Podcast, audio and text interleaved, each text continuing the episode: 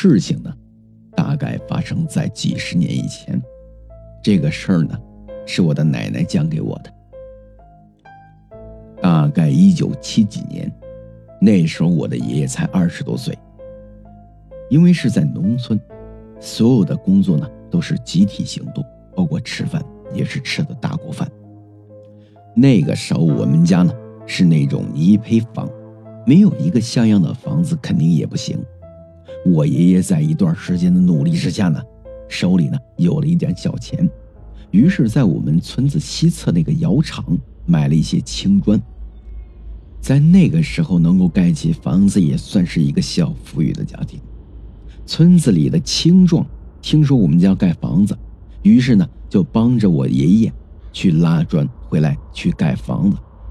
就在那天下完雨的时候，我爷爷心想着房子要赶紧的盖，所以呢一个人推着独轮车去窑厂拉青砖。那个时候呢村子里面是没有路灯的，晚上的照明工具只有月亮，有一些家庭呢是用这种白萝卜中间削成坑。里面倒上猪油，然后呢进行照亮。我爷爷一手推着独轮车，一手拿着灯照着亮。在走到窑厂的时候，已经是下起了小雨，天黑的比较快，在煤油灯的照耀下，能见度依旧是非常的低。我爷爷推着独轮车快到窑厂的位置的时候，看到窑厂门口站了一个人。在微亮的光源照耀下，我爷爷看不清这个人是谁，但只是觉得这个人很面熟，可能这个人是窑厂的负责人，也许是村里其他人在拉青砖，也没有管那么多。于是呢，我爷爷推着车子慢慢往前走。当快靠近这个人的时候，我爷爷觉得不对劲，窑厂门口站的这个人一动不动地矗立在那里。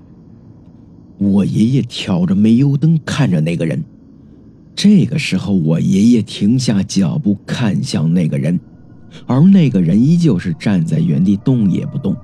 我爷爷举起煤油灯望向他，问道：“他是谁？”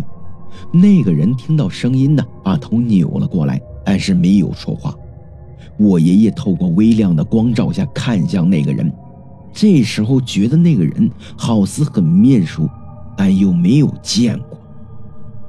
我爷爷慢慢往前走了两步，但是这个人呢？你越往前走，他的面目越模糊，他的身影变得越不清晰。我爷爷觉得不对劲，拿着灯照着对方，慢慢的推到独轮车的位置，慢慢的推着独轮车往后退。就在这个时候，那个身穿黑色衣服的人，慢慢把身子扭向我爷爷的位置。在微亮的光照下，我爷爷大概看清楚了他的模样。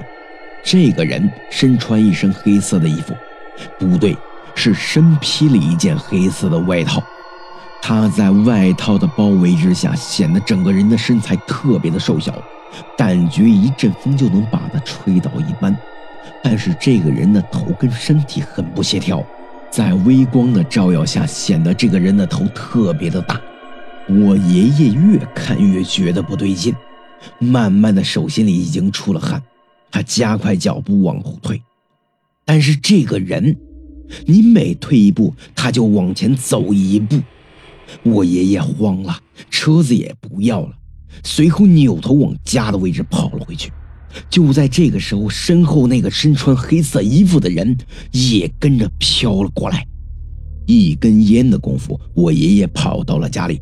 回到家以后，赶紧把门反串了起来，然后呢，趴在窗户边往外面看。就在这个时候，外面那个身披黑色衣服的人就静悄悄地站在桐树下面。我奶奶这个时候也醒了，问我爷爷怎么回事。我爷爷跟我奶奶讲了这个事情的经过。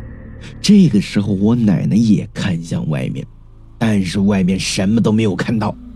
我爷爷再次看向外面的时候，外面那个东西确实是不见了，但是在对面的房顶上，鞠躬趴着一个东西，类似人的东西一样，就静悄悄地趴在那里。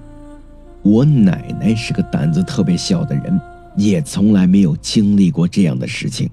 在看到这一幕的时候，已经吓出了一身汗，赶紧让我爷爷找了个东西把窗户给盖了起来。就这样，两个人在惊恐中度过了难熬的一夜。第二天早上起来之后呢，看向对面这个房顶，但是这个房顶上什么都没有。我爷爷把这个事情告诉了邻居，邻居听完以后呢，对我爷爷讲。窑厂前几年确实发生过命案，有一个年轻人，他死的时候，身上就披了一件黑色的外套。我爷爷昨天晚上碰见的那个东西，可能就是那个人。他既然跟着你到了你家的位置，那么在接下来的几天里，他可能会害你，然后让我爷爷去镇上买几炷香，去附近的庙里拜一拜。我爷爷在听完邻居的话以后，马不停蹄地来到了镇上，在买完香以后，就直奔庙宇的方向。后来呢，就再也没有遇见过这种怪事了。